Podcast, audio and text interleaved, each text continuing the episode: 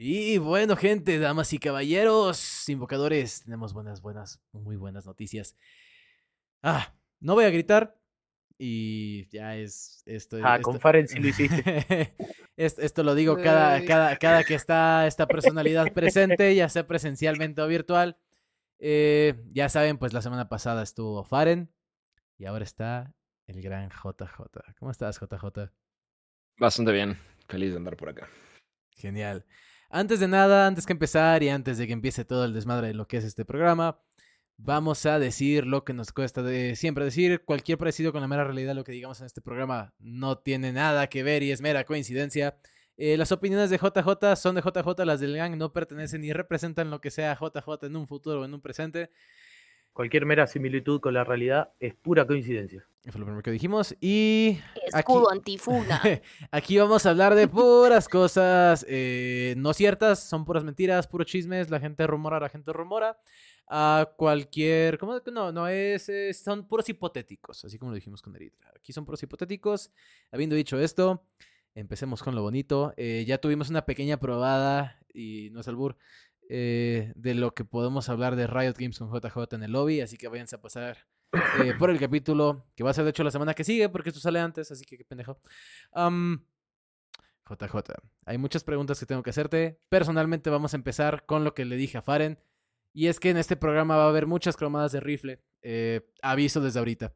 Um, si hay una razón, y se lo dije a Faren y te lo digo a ti, porque ustedes dos son las dos personalidades por las cuales yo empecé con todas las ganas de crear y meterme en el contenido de League of Legends, en tema de casteo y en tema de contenido. Eh, básicamente es porque los escuché castear.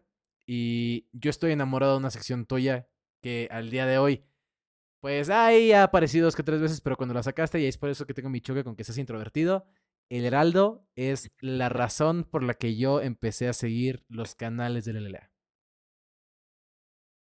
Es. Tiene. Tiene su historia el Heraldo, te voy a ser sincero. Tiene bastante, bastante historia y pues ha tenido varias iteraciones. Habiendo dicho eso, habiendo empezado así, eh, pues empecemos con las preguntas. Eh, ya es tradición, pero quiero saber tu primer día dando servicio o trabajando con Riot Games? Uy, eso... Eh... A ver, vámonos directo, o sea, digamos oficialmente, o por lo menos como externo de Riot, pero ya con ellos es 2016, de hecho. Es bizarro porque, a ver, yo empiezo a jugar LOLcito más o menos en 2009, jugué un par de semanitas en lo que pues el servidor que jugamos de Lineage no, no servía. y una vez que regresó, pues no me daba el tiempo para jugar los dos. Entonces me quedé jugando Lineage otro rato y hasta que ya murió el servidor ese, eh, pues regresé a LOL, ¿no? Entonces, pues de ahí nace todo. ¿A qué voy con eso? Que pues me fui metiendo en comunidades, me fui metiendo en cosas. Y pues en 2012, 13, pues con LOL México llevamos varios, eh, pues varios eh, proyectos, ¿no? Y de hecho ahí fue como mi, en 2012, de hecho fue mi primer acercamiento con Rioters, con Leo Ibáñez, está también ahí eh, que Quetzalcoatl, no me acuerdo quién más estaba con ellos, pero sí recuerdo cuando llegaron, ¿no? O sea, y que les, les platicamos varios proyectos, como comunidad y todo eso. Eh, 2013, digamos, fue como empezamos a formalizar y empezamos a trabajar con ESLA, eh, de la mano con ellos, y 2014, de alguna manera, nos incorporamos a ESLA. Esa no fue la mejor experiencia mía, te soy sincero, eh, y aquí es en donde viene bueno. ¿Por qué? Porque una vez que yo salgo de ESLA, eh, quedé un poquito intoxicado de todo. Eh, y de hecho, para finales de 2014 jugué, dejé de jugar un rato LOLcito. Eh, pero ya sabes, las cosas siempre te regresan a donde eres feliz y me alejé lo más que pude y aún así no me puedo alejar del juego, ¿sabes? Eh, entonces, para 2016, eh, de alguna manera yo me acuerdo porque estaba en una cosa totalmente distinta, o sea, la cosa que la gente no sabe es, eh, pues he trabajado desde bartender, ¿sabes? Estuve de, de, secretario personal de una de mis mejores amigas, o sea, muchas cosas, pero justo cuando estaba en eso, porque era de, de, de gobierno, eh, yo bajaba mucho al estacionamiento en donde, donde trabajaba ella y me quedaba platicando con el guardia. Y lo tengo muy claro, ¿no? Porque todo coincide. O sea, hablé con él eh, y siempre me decía, es que tú no perteneces a este mundo. Y yo como, bueno, pues no sé. O sea, yo también tenía, tenía claro, ¿sabes? Tenía claro eso. Eh, y empecé como a, a, meter un poquito más, un, un, poquito otra vez, ¿sabes? Y yo me decía, bueno, No sé cómo voy a volver algún día al mundo de los esports, pero algún día voy a volver. No sé si algún equipo, no sé si qué, ¿sabes? Entonces empecé a escribir una, otra vez y coincidió que más o menos por marzo, eh, o final de marzo, me hablan eh, Snake, que en su momento fue el líder de LOL México, y Javi Becker. Y me dijeron, oye, güey, eh, estamos buscando esto y pues ya nos dieron chance de buscar a alguien. ¿Qué pedo? ¿Te jalas para, para Observer y pues te calas como, como, eh, pues como caster? Y yo, verga. Pues ok, ¿sabes? Dije, pues no tengo nada que perder. ¿Sabes? La realidad es que no me está yendo muy bien. Y dije, puta, pues no tengo nada que perder. Entonces, se los digo y lo cuento siempre. Eh, yo junto como puedo cinco mil pesos, una, una mochila, ¿sabes? Eh, y una maleta, ¿sabes? Que más que la ropa que llevaba o las cosas que llevaba, pues iba llena de ilusiones. Y tampoco no sabía qué estaba haciendo. O sea, no Esto, fue, estaba esto fue hace haciendo. 10 años, tenías... Eh, Te no, de hace- cabeza. en 2016. 2016 fue eso. Sí. Em, y pues nada, o sea, me terminé yendo, o sea, me terminé viniendo acá a Ciudad de México. Eh, me acuerdo que iba en el camión y, y no iba, o sea, iba, de hecho iba a escuchar una de mis bandas favoritas que era DLD. eh, pero no Dios, me sabía. voy a enamorar de o sea, este no- hombre. No, no, sabía, no sabía, no sabía qué iba haciendo. O sea, no sabía qué estaba haciendo. Te juro que no sabía qué estaba haciendo esa verga. No, no, no sé qué estoy haciendo. Pero bueno, llegué y, y pues ya estaba, ¿sabes? Entonces me fui con Javi y todo. Y me acuerdo que la primera vez que me llevó a la oficina dije, güey, quiero trabajar aquí. Quiero trabajar aquí. O sea, es una cosa espectacular. Eh, el ambiente, todos los rioters, ¿sabes? O sea, gente, gente muy chingona y gente muy buena onda, ¿sabes? O sea, es otra cosa. O sea, fue otra cosa todo eso. Eh, y pues nada, o sea, empecé, y de hecho fue justo con Mosco, o sea, justo con Mofles. Em, él ahí era Blue Batch, o sea, todavía no era Rioter, Ok. eh, porque estaban preparándose para lo del IWCI de ese año, que recordarán que fue acá en Ciudad de México bravo. que era el Wildcard, exactamente. Entonces, pues nada, así empecé como a trabajar como, como observer con él. Estuve la realidad nada más en la IWCI.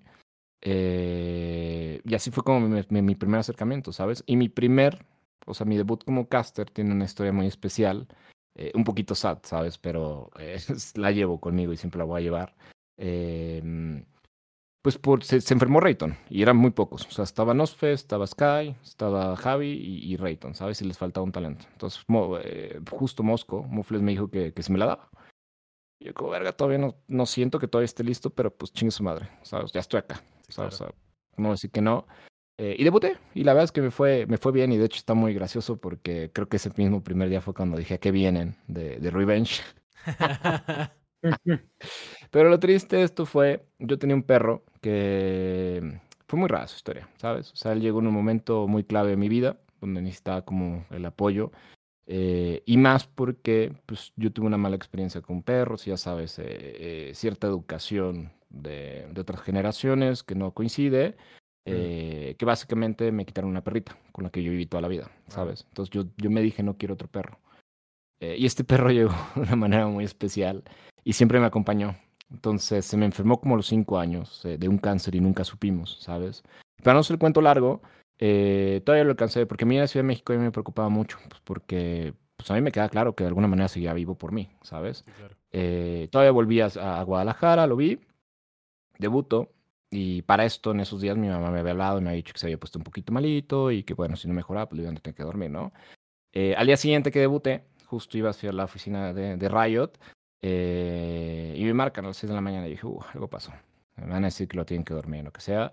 Entonces, nada, me terminó hablando mi mamá llorando que había fallecido mi perrito. Entonces, eh, pues fue es como algo extraño porque, digo, hay quien cree, quien no cree en cosas fuera de, de la realidad, si lo quieres ver así, pero la historia con él fue muy rara, ¿sabes? Porque estuvo en momentos en los cuales yo lo necesitaba y en el momento en el cual yo doy ese paso, fue como para mí un al fin me puedo ir. Lo Es, lo- es lo que te iba a decir, güey. Como que, como que te acompañaste al momento exacto. Exacto. Es, son cosas muy raras, la gente no cree en ellos. Y, y para mí es muy raro porque siempre tiene una mascota con ese carácter, ¿sabes? Con un carácter muy... eh, me cuidan, ¿sabes? Ahora tengo una gatita que también llegó de una manera muy extraña. Eh, nunca había tenido gatos. Este, y, y bueno, o sea, es un poquito... Siempre he tenido como ese guardián, digamos, una mascota guardián que siempre está como al pendiente de mí. En este, en este programa somos amantes de los animales. Eh, particularmente creo que Ah, todos, Tengo... todos tenemos una historia Ajá. con animales acá. Eh, digo, también nos tocó que Ingrid nos mostró a Loki, ¿no? A su perrito. Ah, y digo, pues Tengo una perrita que se llama Poggers, que la adoptamos allá en Chile. Entonces, ah, eh, de este lado, no nos suena nada irreal, que- o sea, el, el tema de que sí están como para ti hasta cierto momento, ¿no? O sea, eh, digo, nos estamos moviendo a un tema de mascotas, pero...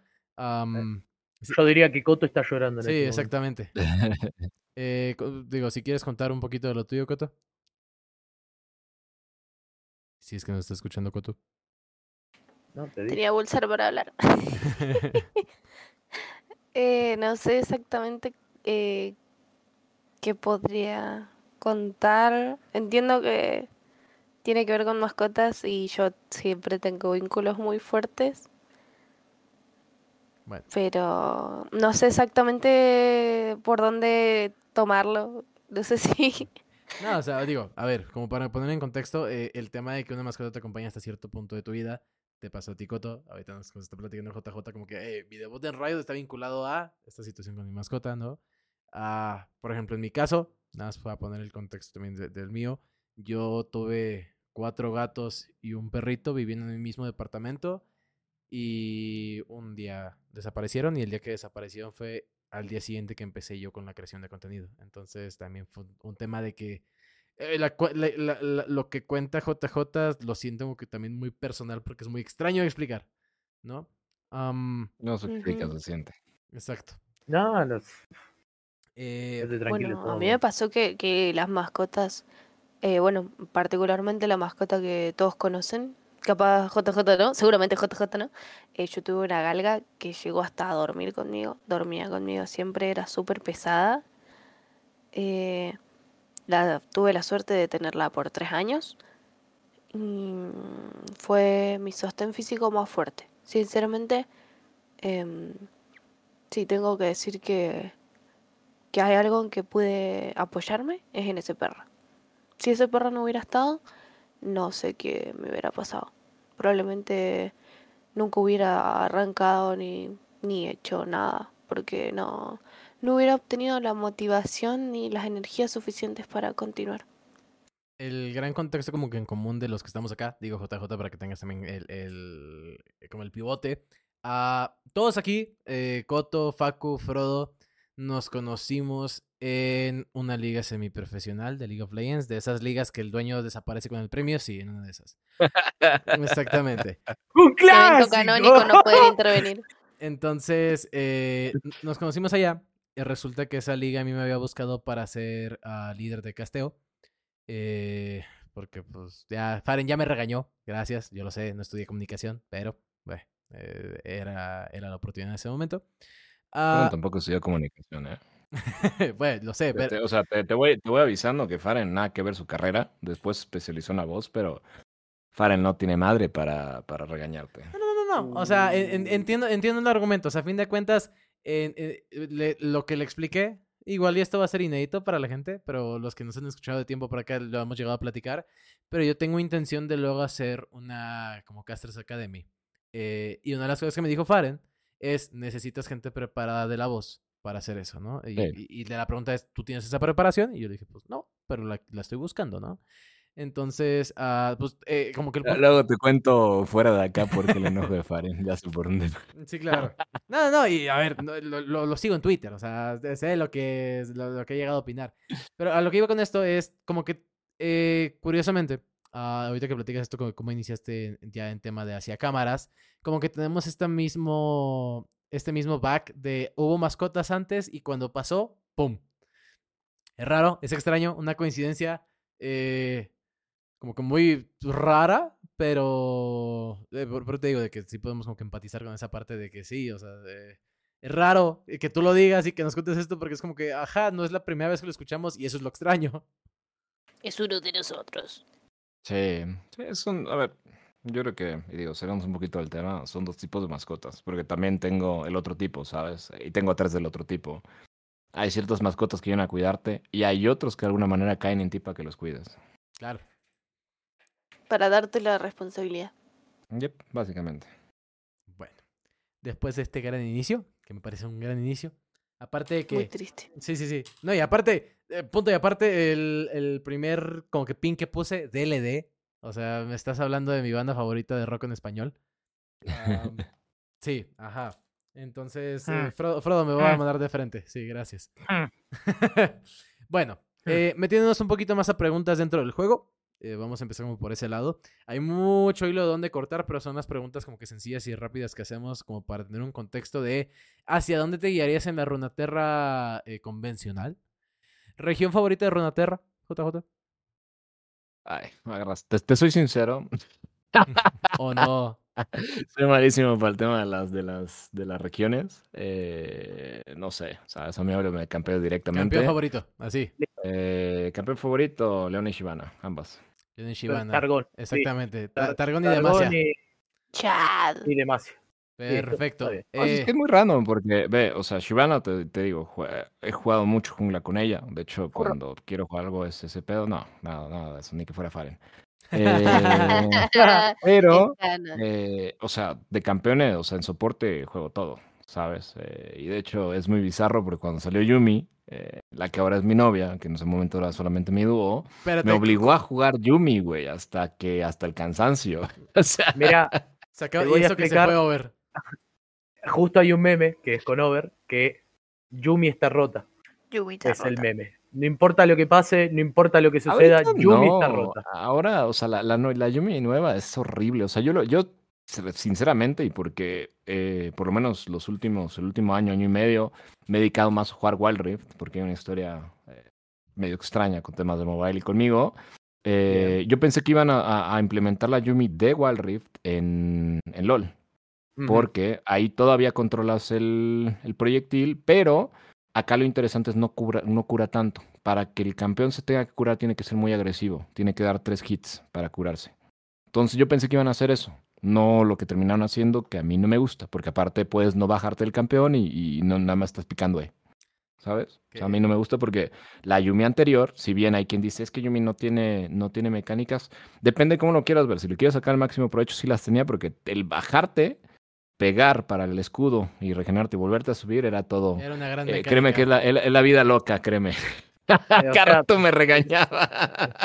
Eh, eh, Yumi, Yumi se baja, se come un CC y chau Yumi. Exacto, exactamente. Entonces, No te pero bueno, bajes, es, te es- dice. es otro tema. Ah, es está otro saltando tema. de aliado a aliado, es muy El triste. punto es, el punto es, a mí personalmente la Yumi actual no se me hace rota y no me gusta.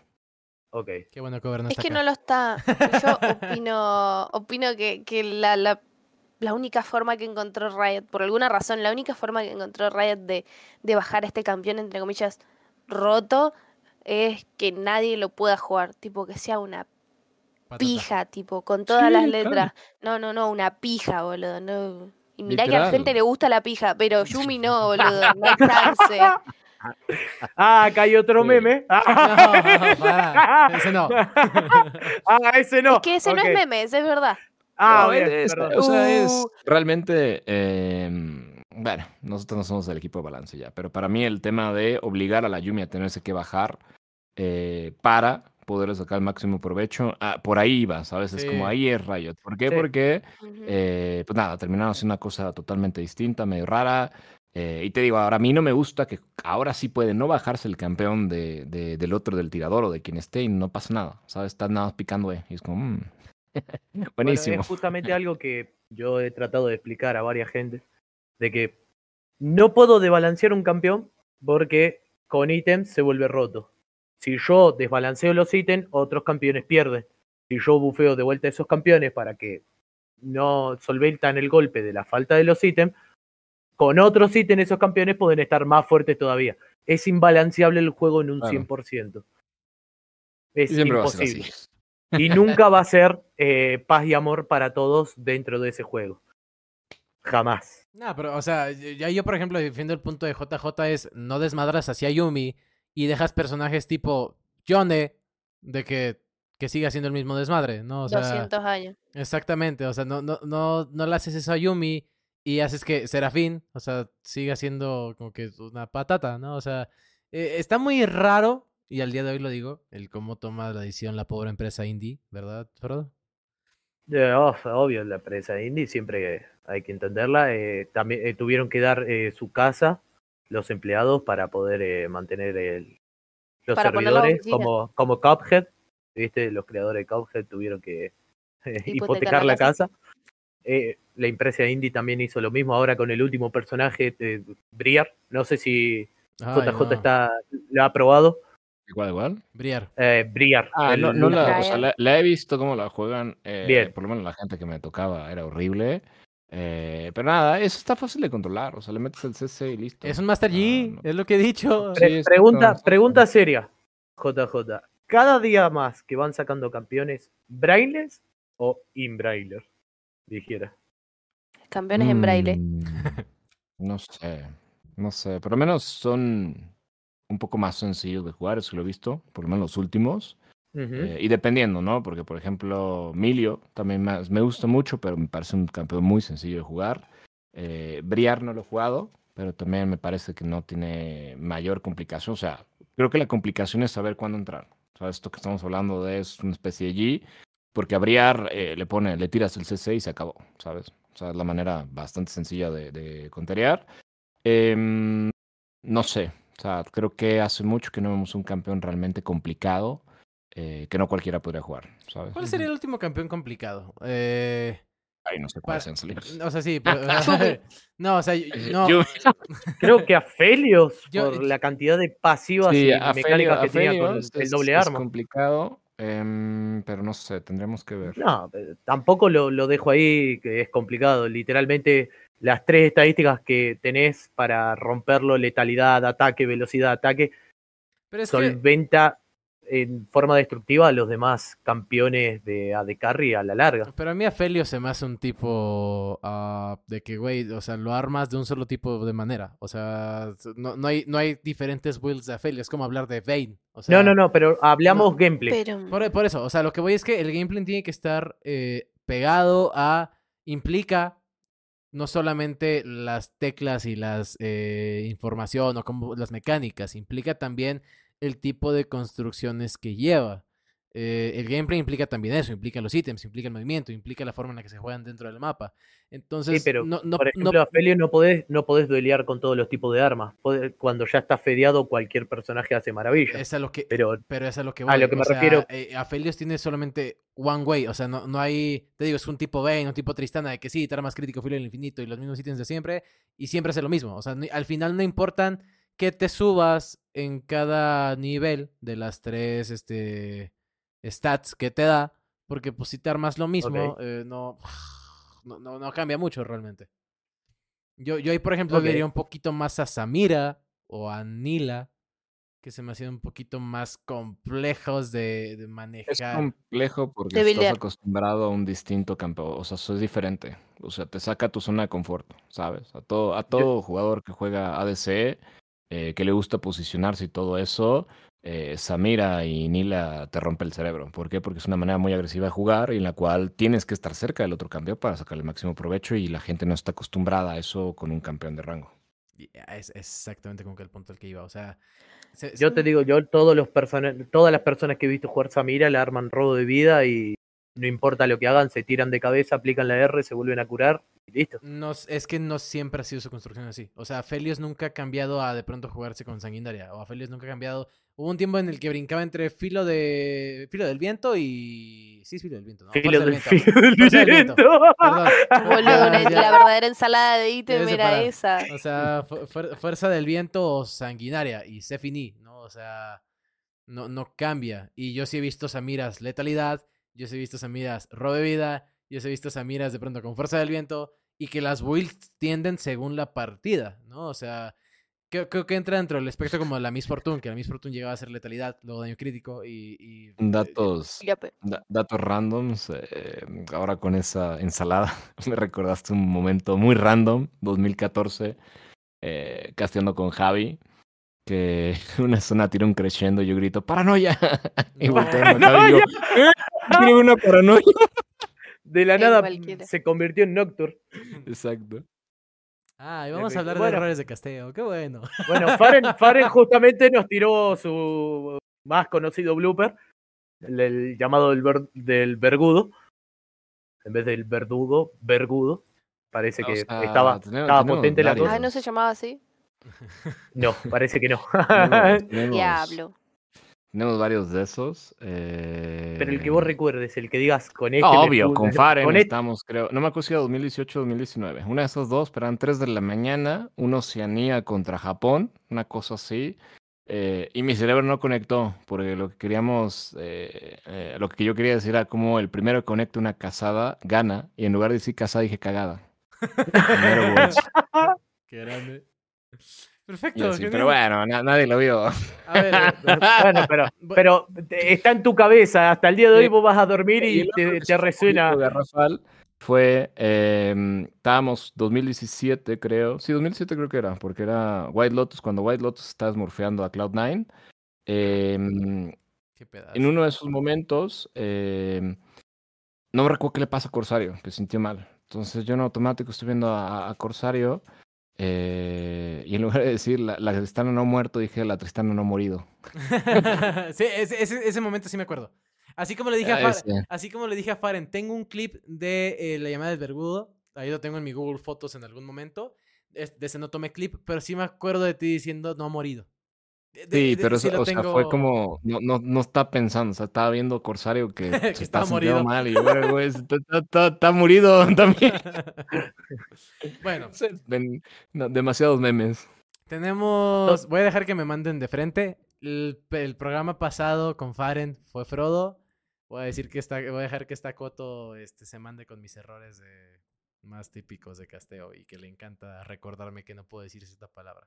Antes, que- antes que eso. pará, pará, sí, dale, dale. Ya sé pará. Pará, pará. Eh, yo sé que todos sabemos que no sabes pronunciar a ese campeón, pero no quiero, no quiero que se entere ahora, quiero que se entere después. Ok, va. Yo quería, yo quería que adivine cuál era el que no podías decir. No, va, es que hay cientos. No, ¿Cuántos campeones hay? 160. No, no, no. o sea, Es que hay varios que la gente puede decir mal. Hay, hay algunos que son muy específicos. Y el tuyo no sé si es muy fácil de decir mal. Así Bueno, que. vamos a hacerle un spoiler, no del campeón. Eh, ¿juegas, ¿Has jugado Overwatch, eh, JJ? Eh, hace mucho, güey. Bueno, ¿conoces al personaje que se sube a un robot gigante? Eh, Hay como tres. Bueno, Femenino. no sé, güey. femenino. Femenino, coreana. Está, ay, chivico, pero se me fue el nombre. Ok, perfecto. No, Ya, no, me no. salvaste. eh, sí. Bueno. Es Bueno. que hace mucho no juego, pero ese está... Bueno, eh, te, voy a, te voy a explicar. Eh, yo, eh, aunque ya sé que está equivocado, y Faren me lo recalcó, eh, de una manera muy fea. eh, no, para, no para mí, pero fue divertido. Merecido, Merecido, merecido. merecido, Lo, lo retó, merecido. lo retó. Eh, lo el- castigó. El, personaje de Overwatch que se llama Diva. Diva, claro. Yo juro y perjuro que se llama DBA. DBA. Eh, cuando claramente, Burro. cuando claramente, y Faren lo dijo, el personaje de sí mismo sale a decir que se llama Diva. no, y también la forma en la que se escribe. E- Exacto. ¿Sí? Entonces, D.BA. Diva. DBA. Haces contenido, güey. bueno. En- Después está. Ya con esa idea, Eh. ahora imagínatelo hacia el LOL y a ver si puedes adivinar antes de que salga la plática. 150 campeones. No, pero es que es muy obvio, creo yo. Eh, Faren lo adivinó luego, No, luego. eh. Faren, Faren sí lo adivinó. Este. Eh, eh, lo- no sé. eh, Velo pensando para el rato, porque yo sé que al rato me lo va a sacar alguien. eh, no sé.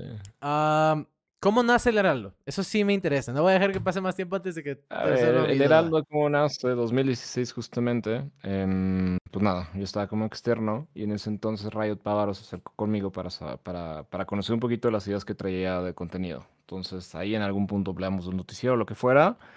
eh, y eso él lo dejó en su parking lot, como le llaman, que es básicamente ideas que en ese momento quizás no puedes ejecutar, pero futuros son interesantes. Eh, entonces de ahí sale. Entonces, para el siguiente año, para 2017, ahora sí viene esa idea. Y de hecho es muy divertido porque hasta llegué a ir a, a su departamento y ahí estábamos siguiendo cosas, ¿sabes? O sea, no, no solamente terminaba como, como la parte intensa de esta madre en la oficina, sino nos íbamos también allá a cotorrear en en lugar un poco más, eh, pues más tranqui. Y ahí mismo, ¿sabes? Es como, ay, cómo se ve este pedo y que la cámara para acá y este pedo y, y todo eso. Entonces así es como terminan haciendo el Heraldo. El nombre se lo puso Skyshock. Sí Órales. recuerdo eso. Exacto, o sea, Heraldo, y, porque a final de cuentas sale en la plática también. O sea, digo, en una de las juntas, eh, eso, eh, y nada, o sea, sí termina saliendo, se termina siendo una realidad. Eh, siempre estuvo Skyshock también, este, por lo menos en los primeros estuvo involucrado, junto con Pavaro, que era el productor.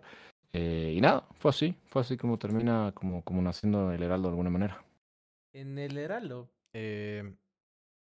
yo ah, no seguía mucho el tema del canal de Riot Games Latinoamérica, porque me parecía que era un canal de que pues nada más era para las partidas, no se me hacía como que lo que pasaba en el CS o lo que llegaban a hacer en el VPs, ah, que podía ser un poquito más interesante, le llamaba yo. Y cuando nace el Heraldo, aparte que tiene a las dos personas que más amo dentro de Riot Games, eh, me llama la atención porque para mí era algo que sí hacía falta desde hace tiempo. O sea, era algo que, si ahorita me dices de que lo pusieron en un parking lot, es como que, güey, eso, eso era urgente. O sea, eso tenía que haber salido eh, sexenios antes, ¿no? O sea, e- el Heraldo implicó para mí el pasar de entender en Latinoamérica los videojuegos a pasarlos a esports, porque era la forma más clara de hacer que se parecieran a lo que en Latinoamérica es el fútbol. Tenía este resumen semanal Sí, de fútbol y aquí este resumen semanal de la LLA. Iba para allá. O sea, bueno, no sé si estás hablando del LLA o el de CLN, del LLN en eso entonces, pero por lo menos en LLN, que fue cuando, cuando aparece, LN, perdón. esa era la idea. O sea, es que empezar a crecer, ¿sabes? Y ya de repente no solamente eso, para internacional empezar a meter cosas internacionales, cuando se acercara, meter secciones en las cuales estás viendo cuál es la actualidad, no sé, en ese momento de Rusia, de, ¿sabes? O sea, de Turquía, que eran como las grandes potencias de las wildcards, para ir como preparando el storytelling hacia la parte internacional. Eh, quizás en un futuro, y porque en ese entonces, pues no se sabía nada de los juegos o si ibas a salir, pero siempre se sabía que Riot tenía la intención desde hace mucho tiempo de sacar más, o sea, que, que la S de Riot Games se hiciera una realidad y no simplemente fuera League of Legends. Eh, también la idea estaba ahí, ¿sabes? Sobre la mesa, que si en algún punto lo que fuera, también pudiera estar cubriendo todo eso, o sea, que fuera la parte central, ¿sabes? Que fuera tu noticiero central de todo lo que estu- estuviera sucediendo. Eso en aquel entonces, obviamente, o sea, es prehistoria si quieres ver de, de, las cosas. O sea, al día de hoy sabemos que cada producto se maneja por cada lado, pero por lo menos en aquel entonces, mentes ingenuas que pensaban en ello. Y, y te digo, o sea, para, para mí era. e- El, Her- el Heraldo implicó el hacer que ahora sí no solamente llegaran la gente que sabía de League of Legends a League of Legends Latinoamérica. O sea, era gente que estuviera viendo contenido de League of Legends y que viera el Heraldo de que, hey, esta es la actualidad del competitivo eh, nacional o del competitivo de la región. Y pudieran brincar de ver gameplays a el competitivo oficial. Eso era lo que para mí dije, "E- esta es la llave. O sea, esta era una de las llaves que necesitaba Riot Games Latinoamérica para avanzar de solamente transmitir partidas, ahora sí ser un canal oficial como de, de esports, ¿no? Ah, en, en mi es- estricto sentido, yo como percibo las cosas, ¿no? O sea, eh, y, y para mí, cuando empecé a ver el Heraldo, eh, la figura de JJ para mí se volvió extremadamente importante porque, final de cuentas, para mí tú eras quien estaba detrás de eso, ¿no? O sea, y, y yo llegué al grado, viene la cromada de rifle, eh, donde pasaban los mismos segundos antes de empezar y yo en mi cabeza ya tenía el, por así, si lo quieres llamar, el jingle de esto es el Heraldo. O sea, yo, yo- yo- yo ya lo podía decir, o sea, e- e- estaba para mí tan bien hecho que era, era la perfección. O sea, Y eh, te digo algo, la magia de esa cosa fue que fue espontáneo. En el primer capítulo que estábamos grabando, eh, pues lo hice de memoria, de hecho fue un dolor de huevos, porque estaba muy Uf. nervioso y, y tardaba muchísimas horas, porque estaba muy nervioso y no me salía. eh, pero bloopers. el, sí, yo creo que 10.000 bloopers, pero justo la entrada, eso fue algo que a mí se me, me salió de la nada, güey, no te puedo explicar, o sea, eso es algo que no se puede explicar simplemente en el momento en el cual estaba haciendo ese intro, se dio y ya, o sea, lo hice así, o sea, fue algo muy espontáneo y muy, de lo más profundo mío salió eso y, y, y- y ya, ¿sabes? O sea, eso nunca estuvo planeado así. Bueno, para mí, eso fue uno de los momentos en el que dije, güey, JJ es mi pastor. O sea, ya, se acabó. No, no.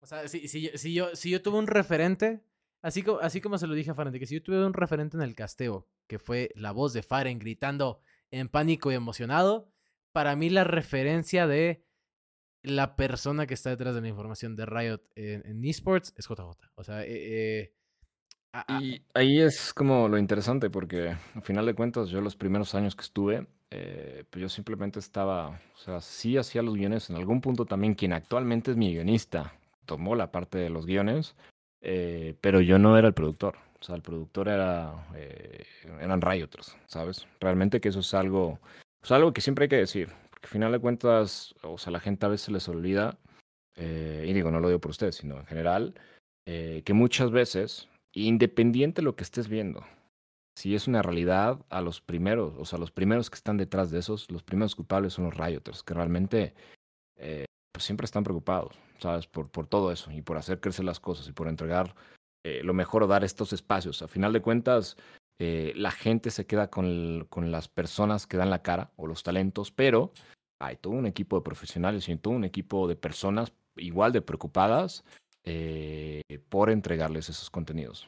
O sea, yo por ejemplo te digo, o sea, eso de 2017, eh, pues yo no lo hice. O sea, yo era parte de, o sea, me hicieron parte de, pero el verdadero culpable, los verdaderos culpables fueron algunos rioters, ¿sabes? O sea, y eso dio pie. 2019, por ejemplo, me voy a reentrar un poquito, que regresar el Heraldo fue culpa de Javi. O sea, fue culpa de Riot Magical, que me dio yo tanto, tanto lo chingué que, que lo regresó, ¿sabes? Pero, pero fue culpa de él. Y así ha sido eh, al pasar los tiempos. O sea, nada, nada de lo que vemos en Riot como tal, eh, digamos, no están no involucrados, porque al final de cuentas siempre hay que recordar que hay unos que se ven más que otros, pero siempre están los Riots que están preocupados por la comunidad, eh, pues ahí esperando o, intentando entregar el mayor provecho de todo. La idea de esto, como esta temporada especial que tenemos ahorita de los 10 años de, de eh, LOL en Latinoamérica, de manera eSport, nace por lo que te digo, o sea, yo fui al Arts, te conocí finalmente en persona, te conocí a Faren, pero a mí me llamó la atención y por eso también invité a Ingrid, que, quería invitar a todo lo que está detrás, todo lo que no se ve, que yo sé que es mucho más que lo que se ve, eh, para dar como esa, como esa apertura, ¿no? O sea, me, gustó mucho poder convivir con, con Mofles, con Mosco, eh, y que me dijera, ¿sabes qué? Va, jalo, vamos a platicar, o sea, vamos a, contar estas partes de lo que la gente regularmente no ve detrás. Eh, Mosco nos hizo casi... Y te aseguro, y te aseguro que si hubieras encontrado a Artificer, que es Lalo Casares, te hubiera dicho lo mismo. Y yo, y yo fantástico si yo logro hacer el, el, contacto con, con, algún otro, ¿no? Finalmente también estoy tratando de buscar a Yayo, que Yayo también es un poquito medio reciente. Uh, pero sí me interesa como que el, eh, yo sé que todos vemos lo que está en LOL, LLA, este, Latinoamérica, pero yo sé que hay mucho más. Y esas historias que hay detrás y todo lo que es el esfuerzo que hay detrás e, es, lo que para mí me gustaría que se pudiera compartir más allá, ¿no? O sea, porque fin de cuentas, sí, qué lindo que tengamos a X o Y host, o sí, qué lindo que este Javi sigue diciendo que él apoya a Isurus y a T1, pero hay más y siento que es de las cosas que le falta, eh, lo, que mencionaba con, con, el Heraldo, o sea, siento que son de las cosas que le falta comunicar al Riot Latinoamérica para que la comunidad pueda sentir un poquito más este, güey, es que no solamente es esto que estás viendo, hay muchas más cosas detrás que, que debería saber la comunidad. eh, aquí iba con todo esto.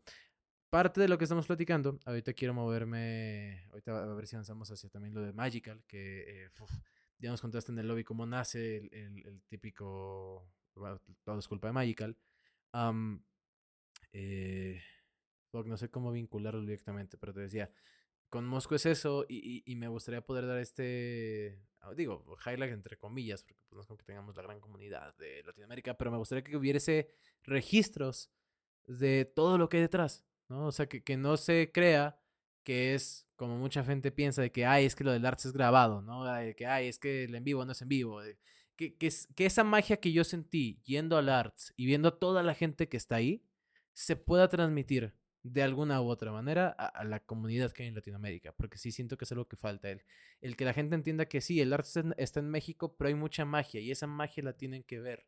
esa, esa magia que no se ve en el stream, por así decir, de alguien viéndolo en su computadora, en su cuarto o en su sala, e, eso es lo que me gustaría, que es lo que falta que la comunidad vea. ¿no? chicos, ¿alguna pregunta hasta ahorita? Porque la neta es que me voy aquí, voy a empezar a monologar. No, pasa que eh, yo te estoy viendo tan conforme y estás tan fangirl que después te pienso arruinar. Después te pienso arruinar cuando me toque mi pequeña excepción. Te voy a, te voy a tirar unos cuantos palos. Pero por ahora el querido JJ está dando la nota. Porque creo que es el, el, primer invitado que se abrió así muy como de corazón. Es la más personal, sí, ¿no? Exacto, es, es, la nota más personal que estamos teniendo. Y como vos creo que podría decir que sos el más fan y el que más puede conocer todo, quiero que no interrumpirte nunca más y, y que dale hasta que me toque mi momento en donde ahí sí te voy a arruinar una barbaridad. Ok. Faco. Está No. dormido. Ok, Ninguna. dale. Pues, continuando con esto. Yo sí me estoy desmayando, muchachos. ¿Te quieres ir, Coto? Aguanta un poco más. Dale, un poco seguimos más. entonces. Te platicaba, y ahora poner en contexto, y, y eso lo dije con Ingrid. me tocó eh, investigar en la universidad acerca de la exposición que tienen los esports en Latinoamérica y lo que falta en la región para que puedan terminar de exponenciarse. Y en esta investigación que yo hice para mi universidad, eh, lo que te decía, COSEI aquí en Guadalajara, em, uno de los correos que recibí de vuelta para buscar entrevistas y para buscar enriquecer, eh, que aparte estuvo, estuvo el profe, estuvo los chicos de Halo Inés de la guía para tarados. eh, la primera interacción que tuve con Kala también fue eh, por esa investigación. Pero Magical me, me, devolvió el correo y me dio una entrevista de una hora que, vaya, yo no, quizás no dimensionaba hace dos años el, el foco que implicaba esa entrevista hasta que no la hice, ¿no? Eh, los puntos que él explicaba acerca de cómo veía los esports en Latinoamérica, el cómo es empezar desde cero, a la necesidad que hay de que la comunidad se meta más. Eh, pa- para, cuando, cuando hablé con Magic la primera vez y grabé toda esa entrevista, yo veía a alguien que eso era lo que, como su razón, ¿sabes? O sea, como, como su misión, como lo que, eh, no, no solamente que, ah, yo trabajo acá en Riot y esto es lo que quiero, ¿no? O sea, él, tenía una perspectiva muy cabrona de cómo eran los esports en Latinoamérica y lo que se tenía que hacer y el cómo hacerse. Y eh, el- la experiencia que yo tuve con Magical para mí es, yo creo que al día de hoy, de las más lindas que he tenido en cuanto a alguien que realmente vive lo, lo- lo que, lo que le apasiona. C- ¿cómo, cómo, fue tu interacción con Magical? ¿Cómo fue? Ya nos comentaste un poquito en el lobby, pero aquí ahora sí expláyate lo que, lo que más te guste.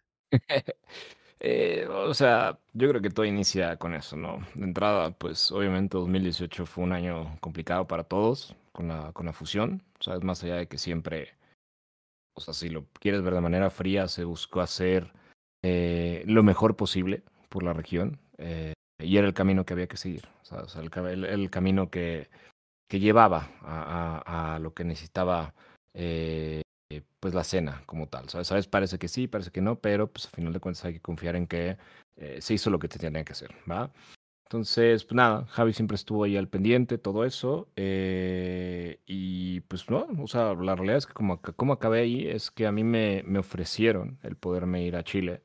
Eh, de hecho, Mofles y yo fuimos, digamos, de la expedición de, de los que estábamos, de los que trabajamos en esports eh, en LAN, que tuvimos la oportunidad de ir para allá, digo, sin contar los talentos. Eh, y justo, o sea, cuando parte de la implicación de eso es que Javi va a ser mi manager. Entonces, pues desde el primer día, yo me acuerdo que llegué eh, y fue pues divertido, ¿no? Porque coincide con, con el video de Nada que temer, que pues no fue de la mejor manera recibido por la gente. Pero pues ahí estaba Javi, ¿sabes? O sea, Javi el encargado de todo eso y, y- y bueno, estaba pues produciendo este nuevo intro, ¿no? Para la LLA en aquel entonces. Y la realidad es que fue muy diferente, yo se lo dije en aquel entonces. O sea, quieras o no, 2018 te crea ciertos sesgos eh, por las situaciones en las que vivimos eh, o las que viví. Y la realidad es que yo se lo dije, o sea, en los primeros meses que trabajé con él, le dije, güey, me da mucho gusto ver eh, que lo que pensé que ibas a hacer no eres, ¿sabes? O sea, que es algo totalmente distinto. O sea, el verte, ve lo que realmente eres. Ahora entiendo por qué Tommy, porque Tommy muchas veces me decía que, pues, Javi, pues, era otro pedo. Eh, porque lo decía, ¿sabes? Entonces, pues, nada, o sea, yo con él, o sea, la- la- lo que muchas veces la gente no sabe de mí es, eh, yo sí trabajé en contenidos, o sea, desde 2017. O sea, 2017 que, que entré como Blue Batch a Riot, era para castear y también para, para hacer contenidos, ¿sabes? O sea, realmente digo, obviamente en ese entonces iba iniciando, o sea, yo no produje nada al 100%, pero pues estaba, o sea, estaba haciendo cosas, ¿sabes? Algunas quizá chiquitas que sí hacía el 100%, como presentación de algunos jugadores o lo que fuera, eh, pero más allá de eso, eh, pues nada, apoyaba junto con, con Sky eh, esa área de contenido y pues una vez que sucede todo esto me voy con Javi, ¿sabes? Eh, y, y, pues bueno, eso eh, fue un brinco grande porque la realidad es que aprendí mucho de él. O sea, está muy, siempre estuvo muy pesado Javi en parte de contenidos y creció mucho, ¿eh? O sea, porque también la realidad es que cualquier persona de los que lo conocieron de un principio eh, creció muchísimo de lo, de lo que de lo que él inició siendo un Riot. O sea, en 2016 creo que fue cuando entró, hasta o 2015 no me acuerdo, eh, hasta pues hasta hasta un duro, ¿sabes?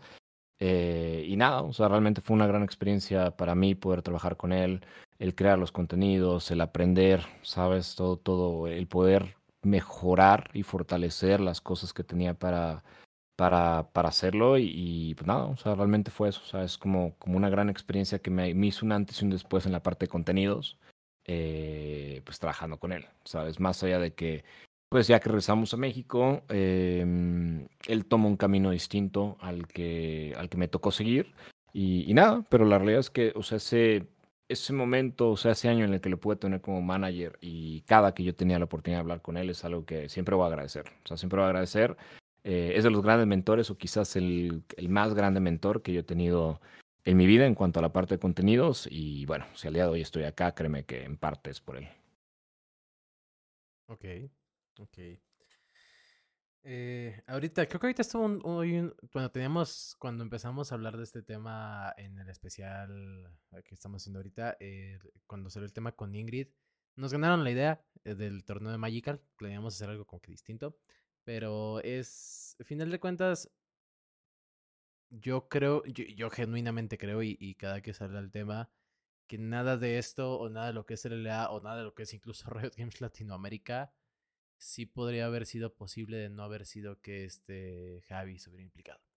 O sea, hace uno de los factores claves que tuvo la región, uno, de esos de esas personas que dices, si, si él no hubiera metido su cosecha, nos hubiera costado mucho más eh, el, llegar a, a, lo que es hoy en día el A. Pues, le gusta a quien no le gusta, no le gusta a quien no le gusta, a fin de cuentas. En toda entrevista estuvo Javi presente. Sí, sí, sí. Sin importar quién sea, siempre todos eh, nombrando a Javi todos.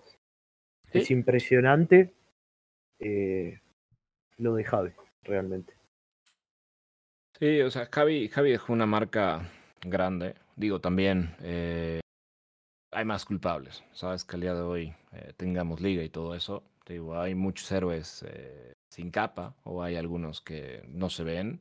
Eh, pero hay muchas personas implicadas, ¿sabes? Claro. O sea, Javi, Javi hizo eh, todo lo que pudo hacer y hasta lo que no, eh, pero pues siempre tuvo un equipo de trabajo eh, grande, ¿sabes? Siempre tuvo un trabajo, eh, un equipo de trabajo inteligente, un, equipo de trabajo que, que, daba el ancho. O sea, quizás siempre Javi fue como de las personas más visibles, pero hay más, o sea, siempre, y, y, todavía están ahí, ¿sabes? Hay héroes sin capa que al día de hoy, créanme que siguen salvaguardando y viendo por, por el bien de la, de la escena. No, incluso Muffles me lo, o sea, me lo llegó a decir en Gamergy y me lo, me lo, llegó a decir acá, de que, o sea, sí, nosotros somos los que llegamos a salir, pero toda la gente que está, el trabajo que hacen es, es impresionante, ¿no? O sea, me tocó verlo en Gamergy incluso antes de que comenzara, cuando estaban con el montaje del estadio, cuando estaban viendo lo de las computadoras, o sea, la cantidad de gente comprometida con lo que es el competitivo de Riot Games Latinoamérica es asombrosa, o sea, es... Insisto, a Magical habrá tocado digo, e, es lo, lo, que mencioné ahorita, no lo quiero repetir. Eh, pero pues bueno, Ingrid nos dijo, el equipo que armó Javi y el equipo que estaba con Javi y todo lo que ha pasado es también parte fundamental de que hoy en día se haya mantenido, ¿no? O sea, que no solamente se haya quedado en, en lo que fue 2000, eh, 2015, 16, las regiones y lo que pasó en 2018 Moscú nos explicó de que pues hay una decisión que tenía que tomarse, ¿no? O sea, entendemos que a muchos no les gustó, pero se debía hacer. O sea, e, eso nos dejó claro también cuando estuvo por acá. Y no sé, es, es como es esta gran parte de los de lo que pasa en, en, en, Riot Games Latinoamérica, aunque a veces confunde un poquito la comunidad cuando se tienen como que este tipo de explicaciones, por así llamarlo, como de que saben que era esto o no era nada, ¿no? Y pues al final de la historia son decisiones que alguien tiene que tomar y que si tiene el gran rumbo que ha tenido hasta ahorita, que para mí lo es, um, no, no deja como que en duda el, el, camino que ha llevado y por los que sigan pasando y los que sigan llevando el equipo, eh, pues todo lo que tienen que continuar armando, ¿no? En este caso, pues estás todo ahorita todavía implicado, está Faren, Mosco, Ingrid, eh, la plática también con Ingrid fue muy, muy, muy linda. Y pues bueno, eh, Ingrid nos dejó como con una frase que nos gusta mucho, que cuando he estado haciendo los clips, eh, como que resuena en mi cabeza que hay mucho trabajo para LOLcito y si es LOLcito por siempre, no solamente es por la frase, ¿no? Sino por todo lo que se está queriendo hacer y por todo lo que quiere que se avance la, la región. has estado, y bueno, principalmente estás en el VP. Ah, ¿Cómo es el cambio? Eh, quiero saber el contraste mayor que tiene el VP con el LA eh, tratemos de no meternos en problemas. pero, pero, ¿cómo es todo esto? Porque sí hubo un tiempo en el que incluso aquí Magnus, que Facu, eh, llegamos a ver más el VP que la propia LA, ¿no? O sea, que nos parece un nivel mayor. Eh, ¿Cómo es la tier? ¿Sí es tier 2 el VP? ¿Cuenta como tier 2? Sí, sí es tier 2. Este... Es tier 2, este son regionales. Ok. Uh, ¿Cómo es todo eso? vaya, si no es LLA, ¿Cómo, funciona el, el VP? ¿Cómo ha sido ese proyecto? ¿Cómo ha sido todo esto? O sea, no sé que no solamente he estado con Raid, ¿cómo funciona? ¿no? O sea, para los que no los han visto, para los que no conocen, para los que extraen los circuitos regionales, ¿no? O sea, ¿qué, es todo ese show? Eh, a ver, yo creo que, o sea, ¿por dónde empezamos? Pues a final de cuentas teníamos antes eh, las ligas nacionales, ¿no? Que era División de Honor, eh, Liga de Honor, la Master Flow, todo eso. Eh, ya para este año hicieron los regionales, que creo que es un buen paso. ¿Por qué? Pues porque sabemos que el día de hoy, eh, no es por ser malo con muchos de, los chicos, pero eh, nos falta talento, ¿sabes? O sea, muchas veces era complicado que terminaran tener, o sea, no sé, seis, ocho rosters competitivos por cinco ligas nacionales, o sea, era inviable, ¿sabes? Entonces, eh, parte de, pues obviamente, es porque viene, viene lo regional y aparte porque pues tu circuito de leyendas era, era muy parecido en un pasado. Eh, y pues nada, creo que es una, fue una fórmula muy buena que, que, en este entonces, o sea, que ahora se está buscando. Em, ¿Qué diferencias tiene? Pues obviamente que es un tier 2, o sea, tú lo puedes ver. Por ejemplo, este año ha sido un año de cambio, ha sido un año de transición. Eh, pues porque al principio teníamos, la, o sea, fue la despedida, digamos, de las ligas nacionales, eh, y este último semestre o este último split, digamos, del Tier 2, pues ya fue con las ligas regionales, que de hecho, por cierto, viene el 15 de octubre el duelo de Reyes. Eh, no es por hacer. no es por hacerle. No es por echarle, no, no, es por hacerle publicidad, pero pues ahí es el LAN contra las. Sabes que es parte del atractivo de, esta, de este nuevo formato. Eh, en donde, pues bueno, va a jugarse prisa con primate. Y pues nada, ¿sabes? Va un poquito por ahí. No sé, es que realmente estoy pensando como pues realmente la diferencia es eso, ¿no? O sea, es que es una liga de ascenso, digamos, es un tier 2. O sea, no vas a tener a, los Ellas, no vas a tener a los Grell, no vas a tener a los White Lotus, no vas a tener a los Eos, no vas a tener a los Odi. Por lo menos no en su prime. ¿Por qué? Pues porque eso es por, para eso está Liga Latinoamérica. Pero pues es un, o sea, es un proyecto, es un proyecto lindo porque pues te da la oportunidad de experimentar cosas. ¿Sabes? Por ejemplo, el año pasado, o sea, este año yo no he estado tan metido, pues porque mis responsabilidades han ido más hacia eh, pues el servicio que terminamos por dar a, Liga Latinoamérica. Pero el año pasado sí estuve muy metido. O sea, el año pasado hicimos muchísimo contenido, hicimos los sketches, hicimos eh, por ahí voces de honor, eh, otros videos que no quiero ni recordar que no salieron tan bien.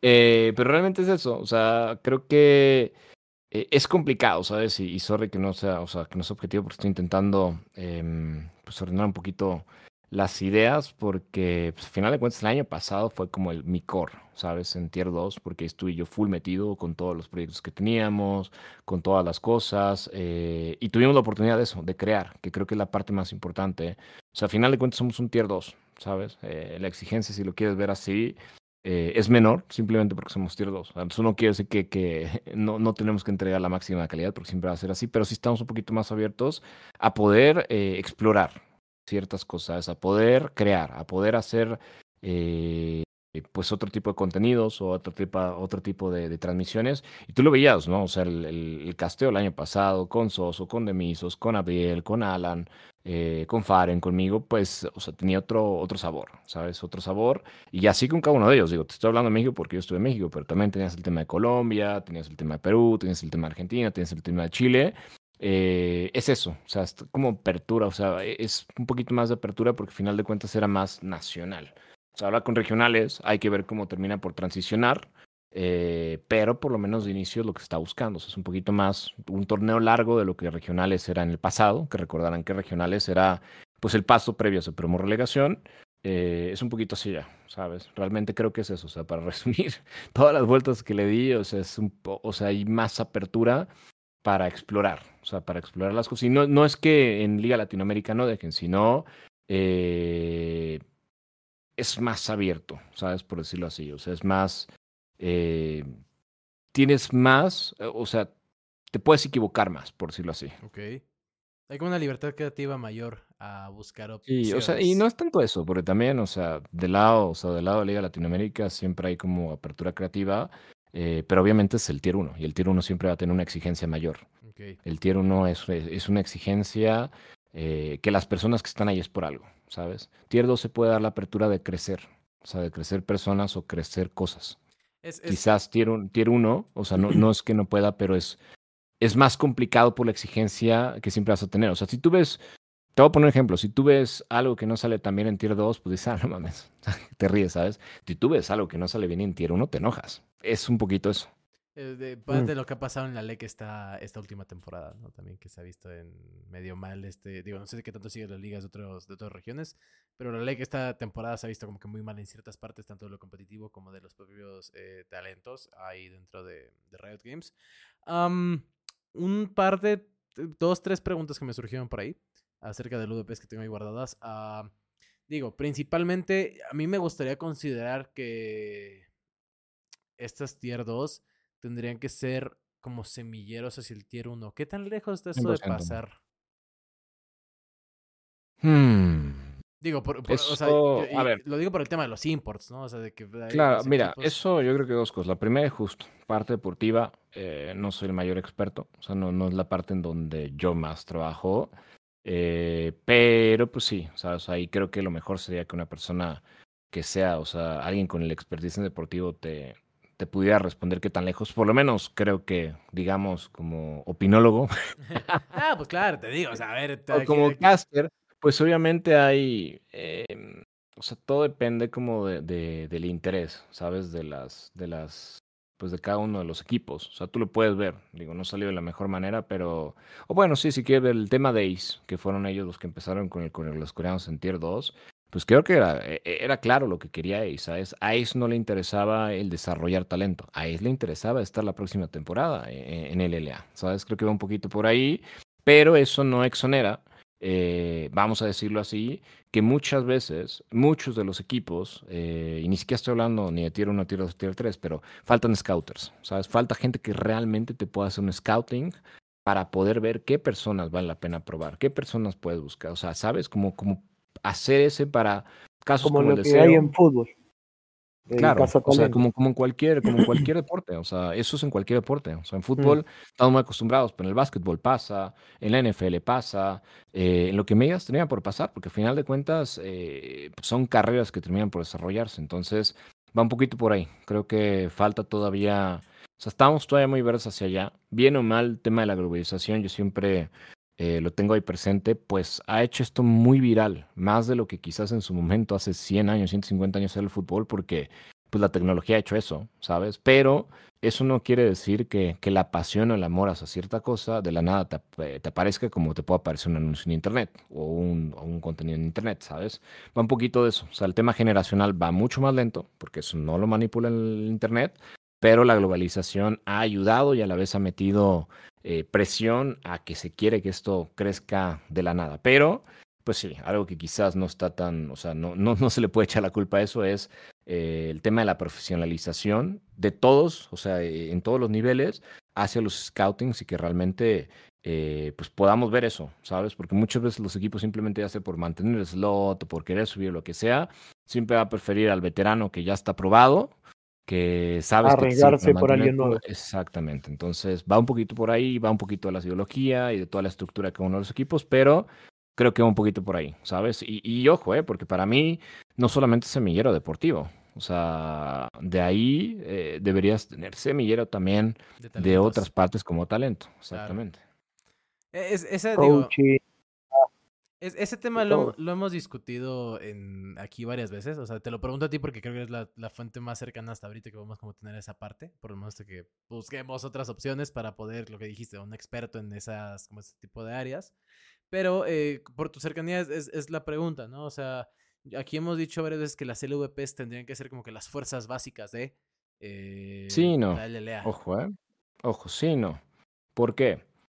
Porque a final de cuentas, por lo menos en la visión que yo tengo actual con lo que se está buscando con regionales, o sea, y no es que haya ningún secreto ni nada, simplemente regionales, eh, ahora digamos está buscando la élite del tier 2, em, yo debería ser, o sea, juguemos piezas, ¿sabes? Ni siquiera con nombres, pero yo debería poder sin problemas mover una pieza del tier 2 al tier 1 eh, y que no tenga un impacto mayor, ¿sabes? Más allá, quizás un poquito, digo, quizás la leca ahorita no está tan bien, pero en su momento Froskurin, que todo el mundo decía que iba a ser un gran impacto que ya no estuviera, sí, obviamente, no, o sea, Froskurin es Froskurin, pero eh, la manera en la que manejaron el talento, pues, o sea, siguieron trabajando bien, ¿sabes? No, no veías como...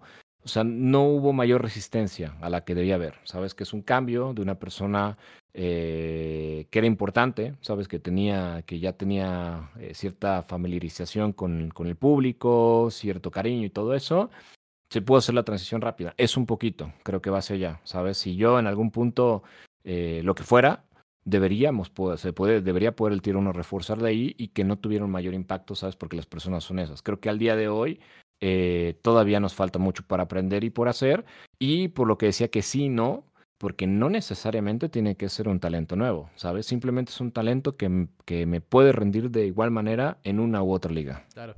Eh, eh, yo lo digo más por el lado y el ejemplo que siempre pongo y que, por ejemplo, Magnus y yo lo hemos platicado varias veces, está con el VP España. ¿Qué pasa con Giants y, digo, insisto, no sé qué tanto cercano estés con, la, con ese tema, pero ¿qué pasa con Giants y el famoso, ¿cómo se llama el top laner, Facu? ¿El eterno de Giants?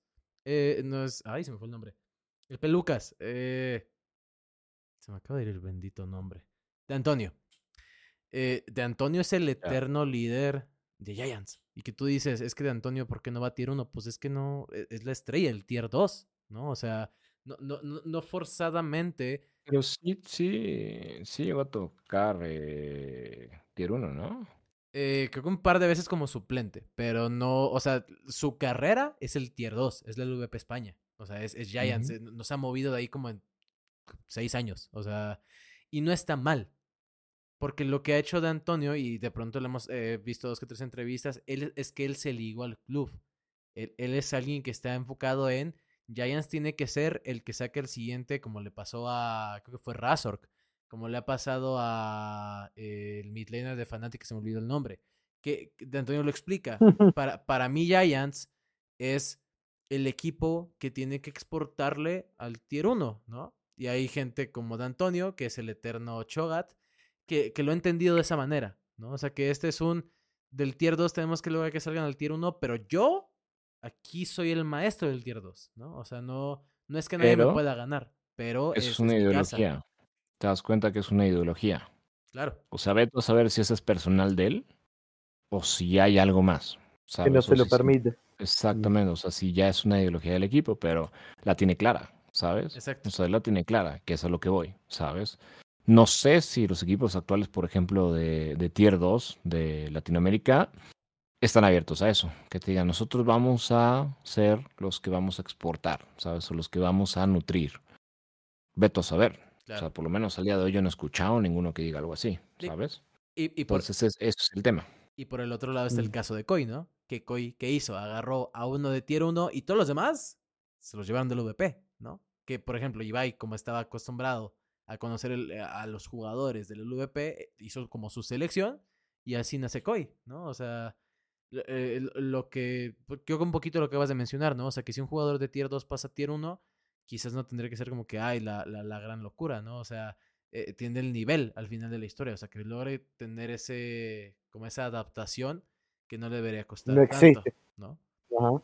O sea, eh, Sí, eh, y digo, no, digo, con jugadores quizás un poquito diferente. O sea, porque lo puedes ver, por ejemplo, Leviathan lo intentó este año y no les fue tan bien. O sea, Les Smart en Tier 2 fue es una bestia. O sea, es, es un- es una brutalidad de coach. Pero el Tier 1 no lo ha tratado bien. Le pasó con Globant, le pasó eh, ahora con Leviathan, ¿sabes? Leviathan lo intentó con eso. Agarró cinco personas, algunos con experiencia de LLA, que brillaban en Tier 2 pero pues ya no le dieron, ¿sabes? Ahí sí no, no dio. O sea, un poquito lo que pasó con Diego con Estral.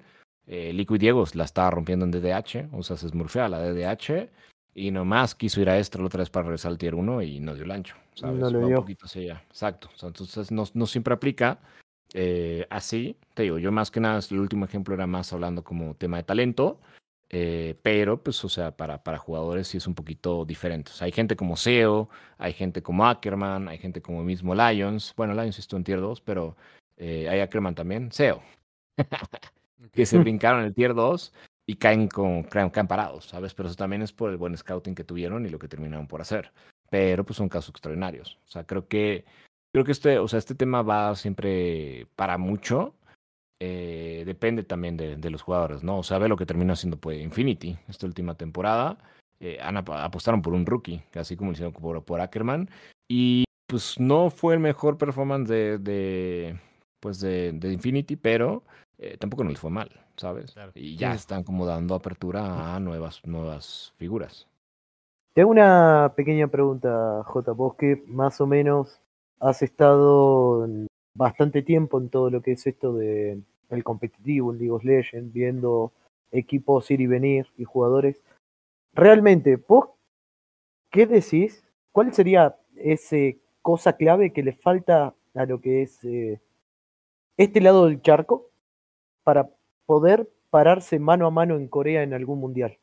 O para poder dar un mejor resultado. Ah, que eso, Realmente, que más, allá de, más allá de decir, eh, un mejor coach con no, o mejores no. jugadores. Yo creo que no. O sea, eso es distinto, es ¿sabes? Eso que. Yo creo que son dos cosas. La primera es la cultura. O sea, la cultura Bien. de Asia es muy diferente en todo este, en estas cosas hacia lo que se hace en Occidente. Eh, la segunda, y que la que yo creo que es actualmente la más importante, la más alcanzable, es un poquito lo que hace Europa. El Coco Wash de me chupo un huevo con quien estoy jugando, salto por tú, ¿sabes? Yo creo que tú lo puedes ver con la TAM. O sea, ¿por qué a la TAM se le atraganta tanto NA? Si NA realmente nunca ha hecho. más allá de Cloud9. Más, más, allá, más allá de Cloud9, eh, no han hecho jamás nada, ¿sabes? En sí. internacional.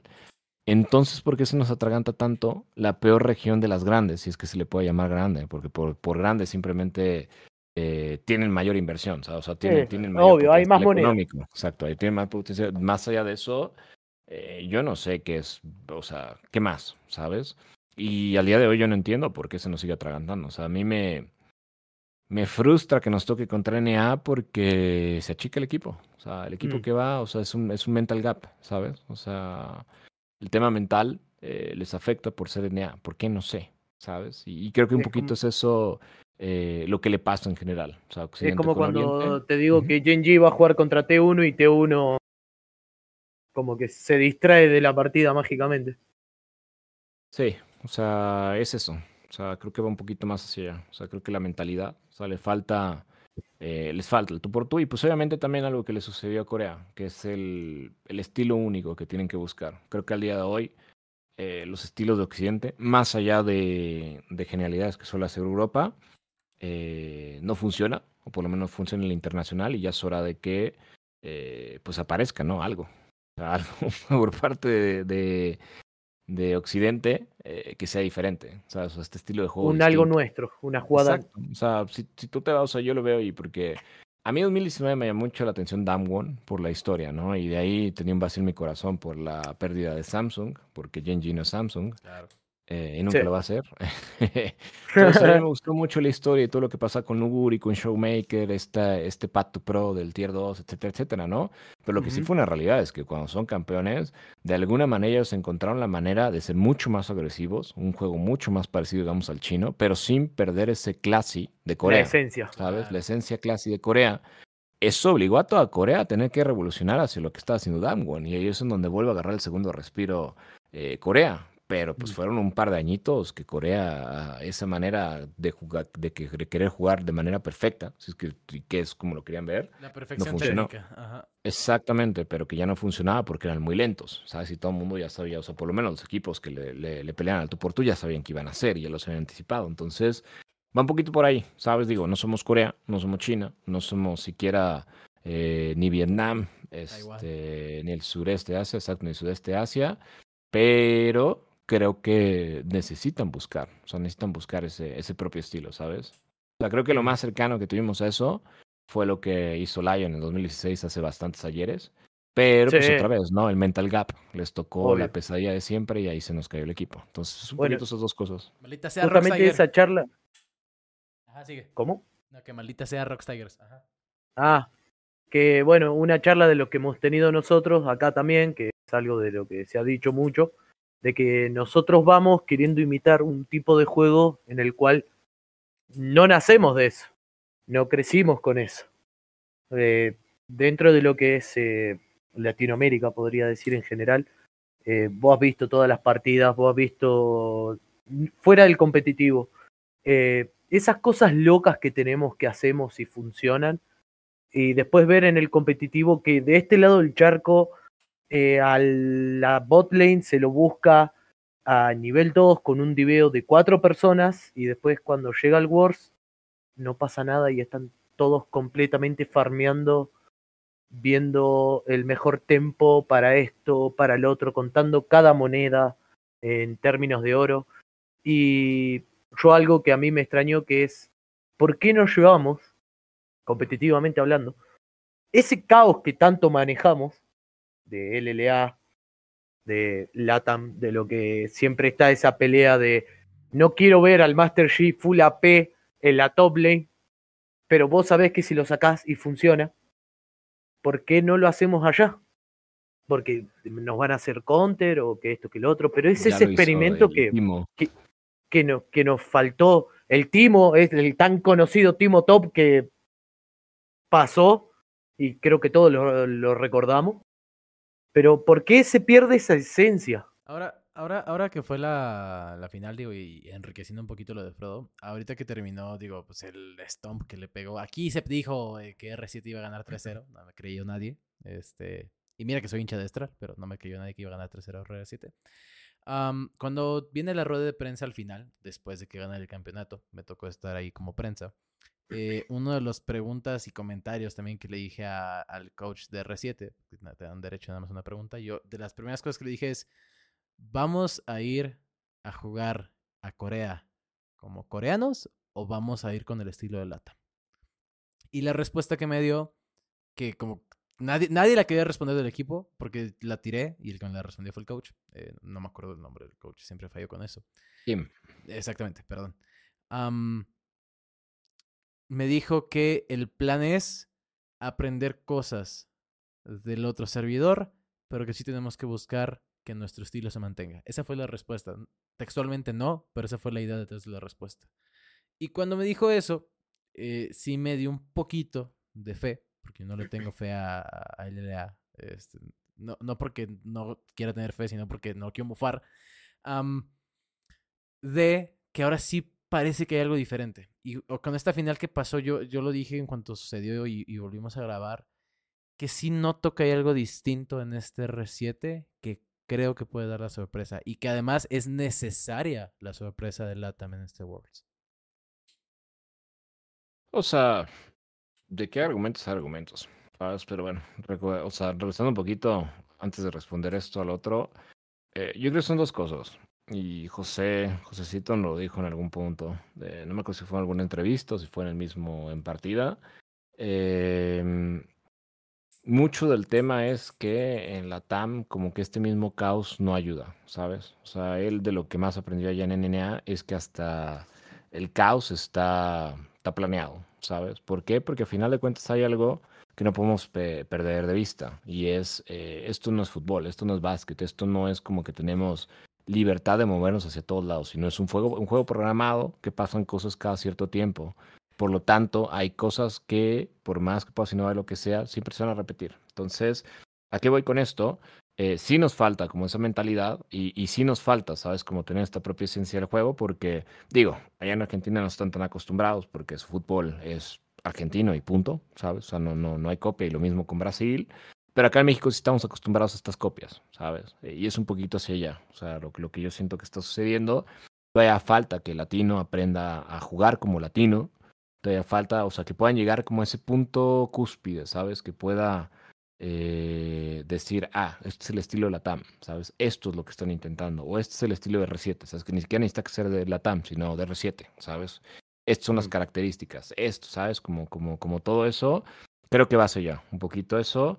Y pues bueno, del otro, pues es un poquito, creo que, creo que de hecho se complementan, ¿sabes? Es, es la, o sea, no es ir a, o sea, obviamente van a aprender, van todo lo que quieras, pero ellos ya, ya deberían ir con, eh, con cosas específicas, ¿sabes? Que es lo que, lo que está buscando y es la manera de, de llevar al éxito. ¿Por qué? Porque hay algo que independiente si van a aprender o lo que sea, que debería estar muy claro y es necesitan salir a proponer, ¿sabes? Necesitan ser ellos los que metan en problema al otro equipo, porque en el momento en el cual eh, quieras esperar a la PCS, te va a destrozar, ¿sabes? En el momento en el cual quieras esperar a Vietnam, te va a destrozar. En el momento en el cual quieras esperar a Loud, te va a destrozar. Entonces, es un poquito así ya.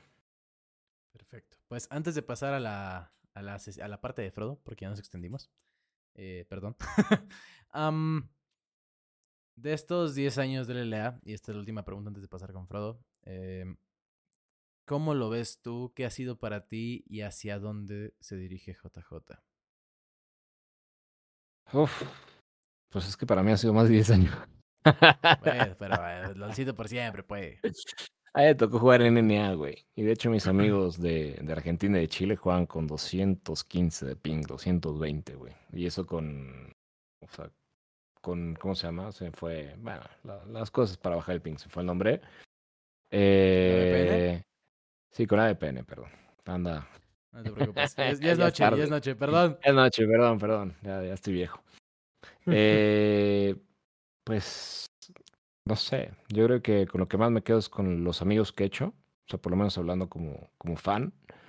Eh, los amigos y los momentos que me dio esto, ¿sabes? Eh, laboralmente, pues, esto se ha convertido en mi vida. O sea, no, no hay vuelta de hoja. O sea, mi vida está ligada, por lo menos la parte más importante de mi vida laboral está ligada a League of Legends.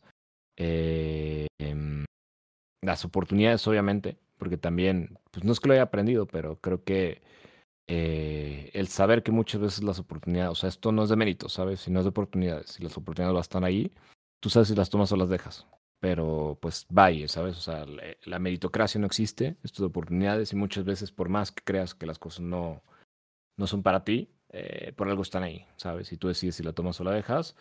Eh, nada, o sea, yo creo que un poquito hablando de manera más inspiradora o de manera más como fan es eso.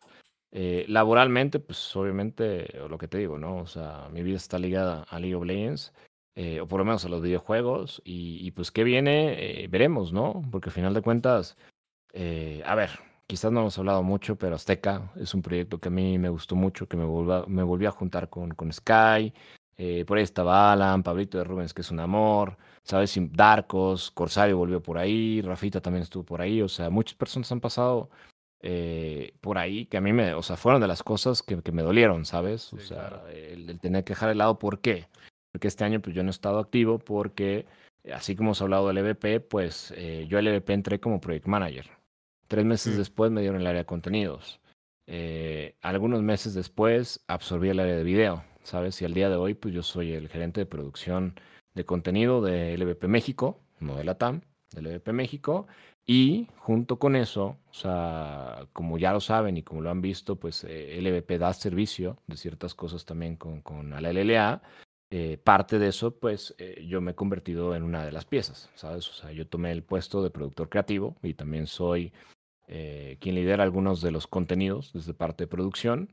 Eh, porque, pues como te digo, o sea, no es, no, no solamente es uno, ni dos, ni tres, son diez mil, tú lo acabas de decir, son diez mil personas que están por detrás y el éxito no se debe ni a X o Y, son a todos, ¿sabes? Realmente, si me preguntas a quién es el éxito, o sea, o sea, si quieres señalar a una persona por el éxito, hay que señalar a los líderes del proyecto que dieron apertura a que se hicieran las cosas como se han hecho, ¿sabes? No hay nadie más, o sea, ni X, ni Y, ni no sé quién, ni, ni, ni aquel, ni el otro, o sea, ahí, eh, y pues nada, eso, o sea, con eso, y a lo que voy con eso es, eh, por estar alejado, me he convertido en esas piezas y pues veremos, ¿no? ¿Qué es lo que viene, qué es lo que viene a futuro? Al final de cuentas, yo sigo en el EVP eh, y veremos qué es lo que viene. Perfecto. Dale, Frodo. Bien. Eh, antes de largar eh, con, con la nueva sección, vos vas a estrenar una nueva sección, JJ. Qué bien. Eh, quiero que una pequeña pregunta rápida, sencilla, va, sencilla, entre comillas.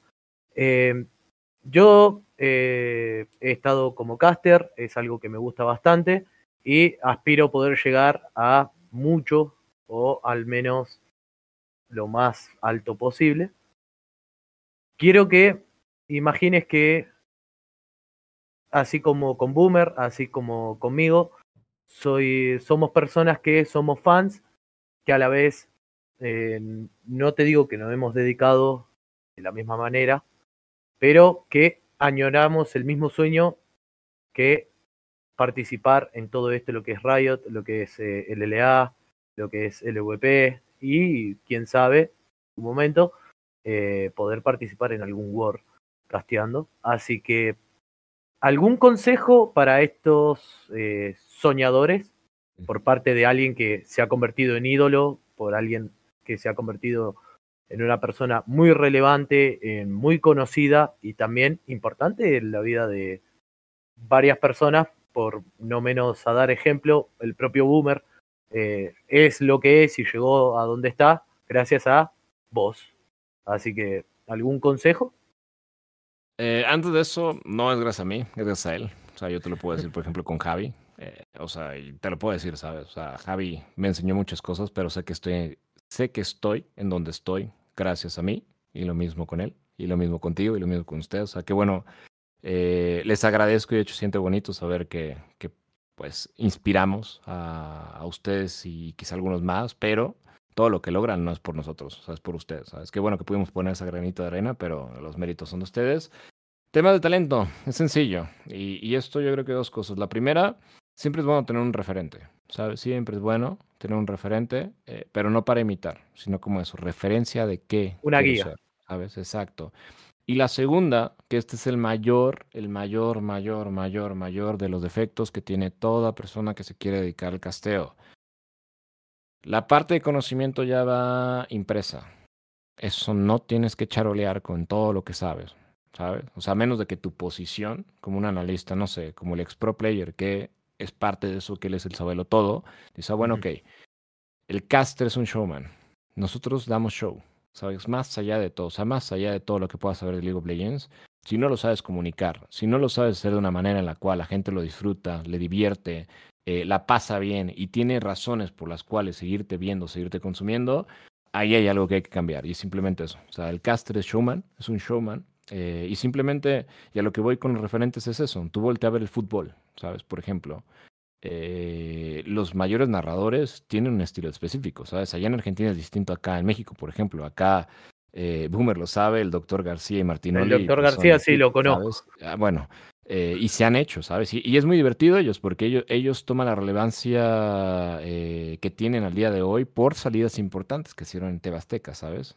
O sea, Luis García es exfutbolista, o sea, él jugó en el Atlético de Madrid, jugó en el América, jugó en Chivas, ¿sabes? Se convirtió en director deportivo de Monarcas Morelia, que ya no existe, ¿sabes? Y todo eso terminó siendo, o sea, terminó como, como narrador, ¿sabes? Y creo que eh, obviamente la parte como, futbolista fue muy importante, pero su segunda etapa, te aseguro que lo de Morelia ya nadie se acuerda. O sea, lo, que más la gente se acuerda es que es del doctor García. Eh, Entonces, hacia allá, ¿sabes? Y es bueno tomar esas referencias, no es imitarlos, pero sí el entender qué es lo que hacen y por qué la gente prefiere ver al doctor García Martinoli que a los, que a los de Televisa, porque divierten, porque tiene una manera distinta de narrar, ¿sabes? Porque tiene una manera en la cual eh, te la pasas bien, que es eso, es entretenimiento. Entonces es, eh, somos showmans. O sea, esa es la parte, creo que es el consejo más grande, es eh, si te vas a medir en base a lo que sabes, estamos mal. Tiene que ser, o sea, eso ya va impreso y eso lo tienes que saber.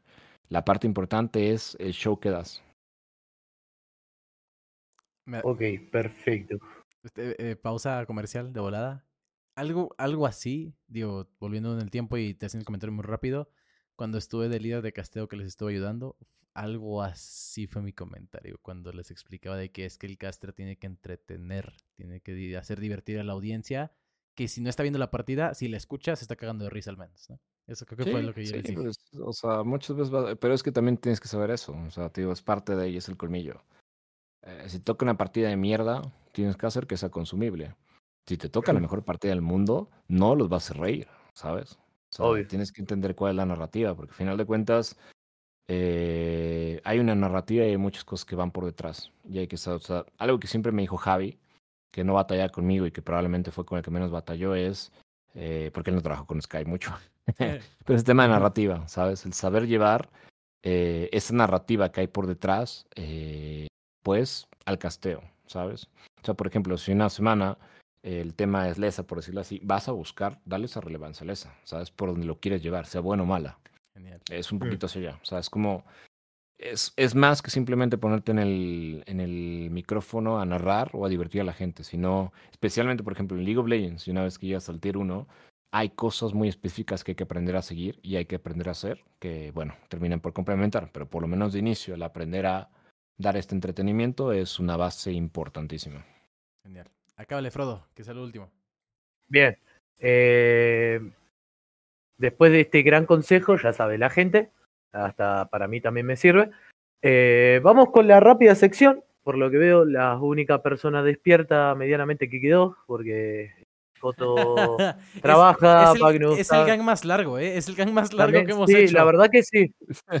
Y, el, y creo que también de lo más disfrutable, más allá de que haya sido extenso, también eh, hay mucha calidad y, y hubo una mezcla de todo. Tristeza, felicidad, eh, momentos XD, me gusta. Eh, esto es una sección nueva que he preguntado a Boomer eh, el, el check OC y bueno, se pudo dar. Así que vamos a hacer una pequeña competencia, J, contra, en este caso, Boomer, sobre unas pequeñas preguntas y respuestas para saber quién, quién le sabe más y vamos a Ah, llevar un yo soy muy contador. malo, ¿eh? Yo soy muy malo. Voy anticipando que soy muy malo para ese tipo de, de- de cosas, así que no va a ser difícil. No, no importa. Y a medida de todo esto, vamos a ir llevando un contador de si el invitado sabe más que los eh, entrevistadores, por decir así. Vale. ¿Qué te parece? Si estás de acuerdo, si estás cómodo. Ya Si estamos, ya que. Perfecto, igual, No, no van a ser preguntas o cosas complicadas, cero. así que quédate tranquilo. No te preocupes, si Por empatamos. ejemplo, si empatamos es un uno para uno para tanto. Ya tiene Ah, iba a decir empatamos en cero, güey. Ah, bueno, entonces XD. el contador seguirá en cero. La cosa es, eh, yo voy a dar eh, entre preguntas y un poco de pista, así, o una frase que ustedes me van a tener que terminar de responder qué es, o qué será, o quién es, o X cosa. ¿No? Esto es el rival más Para débil. dejarlo- Échale. Para, para dejarlo fácil y sencillo. Primero vo- voy a empezar algo tranqui, como para que entiendan la mecánica. Quiero que me digan, que me respondan, eh, ¿cuál es la línea a la cual se considera una pelea de Metapod? Top. Sí, top. Bien, perfecto. ¿Eh? Ahí va la mecánica. La primera respuesta ya la tenemos correcta señor J. Así que así va a ir yendo la mecánica y todo. Bien. Quiero que me digan qué línea de skin, el nombre de la skin, en general, porque no los voy a romper la cabeza de que me digan específicamente, es una manes es espíritus fumados. Madre. Ya lo dijiste, no, amanecería anochecer. No, no, no, no. Vamos, Ah, no. vamos, ya les di la pista de conlleva ¿Espíritus fumados? correcto. ¿Gangplan ¿Qué- fantasmal? cómo- ¿Fantasmal? No, ¿cómo, no, No, ¿cómo pues, se le dice a, este- a este, a este producto que te alucina un poco? ¿Qué? Vamos, vamos, ustedes pueden. Un, un tipo de. Falopa. Un tipo de hierba, no. Falopa es otra. O sea, sé que, sé, hierba. que sé hablas de weed, pero... Bien. O sea, ¿Cómo, ¿Cómo se le dice? ¿Cómo se le dice? ¿a la weed? Sí, ¿Marihuana? maneras de cómo se le, cómo, cómo se le dice. ¿Hierba? Para no ser-. Para no ser, para no ser más específico, dale, más. Ustedes pueden. Verga, güey, te estás mamando. eh, no sé, güey. eh, ¿Hierba mala? No, un poco Eh, más, dale. Las rosas son, ¿qué cosa? Los jazmines. Ah, son lo ya, mismo. los rosas, lo, ¿cómo se llama? El cosa espiritual, ya. Bien. Eh, El... Las rosas, los jazmines son un tipo Sí. de algo. Ya, ya sé cuáles dices. Son las. Ay, verga, ¿cómo se llaman estas? Espíritus fuma- fumados. Sí, sea, ¿Cuáles son? Verga, no sé de qué Hubo- estás hablando, güey. Ah, yo Creo que fue el- cuáles dices. creo que tuvo- de qué está hablando. Yo Creo que tuvo el primer evento de eh, Sí, citas coreanas. la- ¿Cómo se Flor espiritual. ¿Cómo se llama? Eh, ah, muy la flor bien. justo. Las flores, cuando vamos a unas flores espirituales, bien, espíritu fumanchero, Hijo de podríamos puta, dale, decir. güey. Qué rebuscado. Bien. No, tenés que, tenés que darle un poco de ingenio nomás. ¿eh? Te- Tenés que pensar que acá no va a haber calidad, van a haber risas. a ver, campeón que equivale a una montaña. Hijo de puta. Malfight. Malfight. Bueno, ahí está el meme. Acá hay un meme, Ahí está el meme. Acá hay un meme. Es que que no es Malfight, es no sabe pronunciar Malfight. Es Malfight para él. Pero yo no se la voy a tomar co- como correcto porque es Malfight. Así que me parece. Y dije. Malfight. Por eso, Sí, por eso. para Ah, ti. para vos está correcto. Él dice. Él lo nombra diferente. Es el campeón con el que gran problemas tiene. Así que él, aunque me responda, en este momento no le iba a dar la respuesta correcta, sabiendo que todos.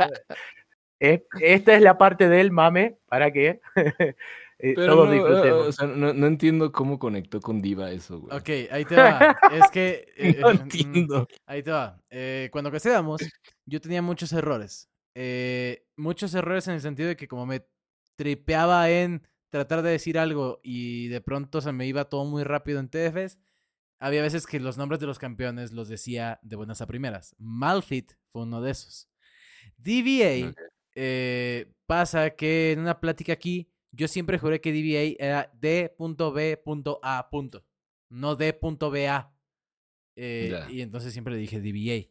Entonces, de esos errores más comunes, eh, Faren también le dijo que, ay, güey, este es de los que les dije, el- de los que les dice Malfite a Malfit, a Malfight. Está muy random. A mí se me hace que Faren tenía el mismo error.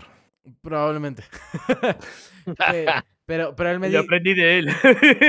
entonces, ah, me pasa con Malfit, alguna vez una partida con Calista y con Shai en la, des- en la bot, había una TF y dije Shalista. Eh, me han pasado varias cosas de ese estilo, entonces, pues, chao. ah, bueno, no, yo, yo tuve a Silas cuarto. él tuvo a Silas cuarto, ¿no? Hubo- era un Silas mid y un Jarvan cuarto en la jungla contraria y bueno. Cuando banquearon fue, nació el, Silas el cuarto. Silas cuarto. Ajá. Bueno, eh, ¿cuántas preguntas Bien. faltan? Échale. No, le voy a hacer la última pregunta. Vamos 2 a 1, ganando JJ. Hijo de puta. Si, Sí. si acertás, eh, termina en empate un 1 para 1 para cada uno. Si no, se lleva el triunfo JJ. Fácil, sencillo y para toda la familia. Existe el Minion Verde. Existe el cazante, que vendrían a llamarlo actualmente el Yasuo Tanque. Quiero que el primero que me diga otro de estos ejemplos contra algún campeón. Ay, güey. El Minion Verde es Akali. Correcto. Así, Eh, mismo ejemplo. Vamos. es- Fuck. Tienen, tienen un montón de campeones. JJ debe saber más que yo en esto. No, yo, yo estoy perdido. No, ni idea. ¿El charquito cuenta? ¿Vladimir? no. Puta madre. Es, eh, son de las referencias más famosas. que salió Kazante y todo. Ah, es como Yasuo, pero tanque. Ah, el Yasuo tanque. Sale lo del tema del Minion Verde con Akali de permanerfeos, permanerfeos. Hay otro campeón que tiene una característica así, El que todos lo describen igual. Pues el rework de Rice, güey, pero no sé cómo decirlo. O sea, Rice hizo sus eternos reworks, eh, no- pero no, no, no sé. ¿ot- es- ¿Otra skin para Lux también cuenta? No sé. Ah, ah, ah, ah, pero hay un campeón en específico. Hay un campeón en Verga, específico. pistas, este, no sé, uso el llamar, güey. ¿A quién le llamo para Algo preguntarle? Llama a Faren. Algo, algo con Yasuo. Algo con Yasuo. Algo con Yasuo. Que levante. O sea, estoy pensando. Yo también estoy pensando. ¿Quieren que cambiemos? Cambiamos tranquilamente, no hay ningún problema. Pícale al botón ¡La de cambiar la cucaracha! pregunta. ¡La cucaracha! Ah, qué grande. Y bueno, tenemos ganador indiscutido de la primera ronda. Tenemos el lo campeón. mejor es que vi a mi gato y dije Rengar. ¡Ah! Tenemos ganador por primera vez y no va a ser la última. Felicidades, querido JJ. Te vas a llevar este, este pequeño premio que se llama Humillar a Boomer. Me van Que lo a- hacemos me a-. Me van a banear por lo de falopa. nah, cualquier cosa se, se pone un, un intermitente Un pip. Tranquilamente. Así que felicidades. Sos el primer campeón. Sos el primer ganador.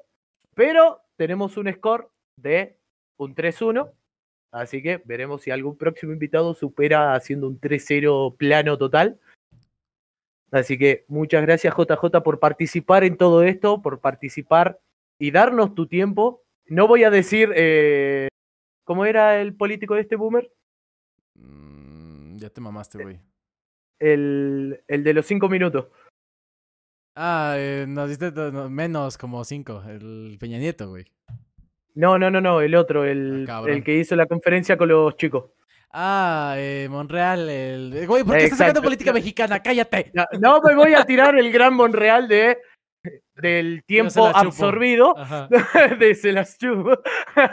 Pero eh, se agradece eh, este momento, esta pequeña dedicación de que nos hayas prestado tu tiempo hacia nosotros. Espero que hayas disfrutado eh, estas pequeñas entrevistas, estos pequeños momentos, estas pequeñas risas.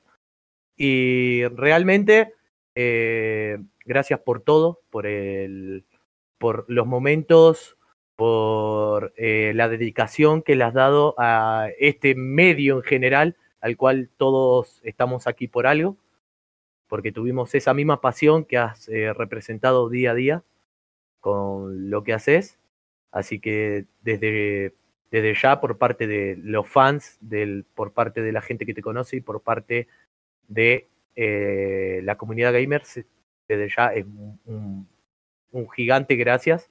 Hay palabras que no pueden describir eh, tu trabajo dentro de todo y nos podríamos quedar corto en, en todo lo que es, eh, por ejemplo, nosotros, Caster, inspiraciones que has dado, gente nueva que viene por vos o ha nacido por vos o se ha interesado a todo esto gracias a vos. Así que eh, quiero que sepas que la huella que dejaste no es pequeña. Así que después de esta hermosa chupada de medias que acabo de hacer, eh, yo esto lo voy a hacer por gusto. Boomer ha pedido a Faren que, ha dado, que dé la despedida eh, al canal, a, esta, a este pequeño podcast. Así que yo, considerándome uno de los fans tuyos realmente y alguien que eh, admiro demasiado también, quiero que des por despedida eh, el podcast Hay una frase. la despedida. La frase típica de que hacemos del podcast y esto fue el gank. Y si querés rematar con algún algo tuyo o si querés despedir como si esto fuese el Heraldo también. Totalmente perfecto. Yo, El- el yo lo- Heraldo. yo- yo la Pero- apruebo, así Pero que el Heraldo se despedía normal, güey. No, sí, pero- sí. Como si, como si, oye, a lo que se refiere pero es que diga así como que esto es el Heraldo, bueno, esto fue esto el fue el, gank, ¿sabes?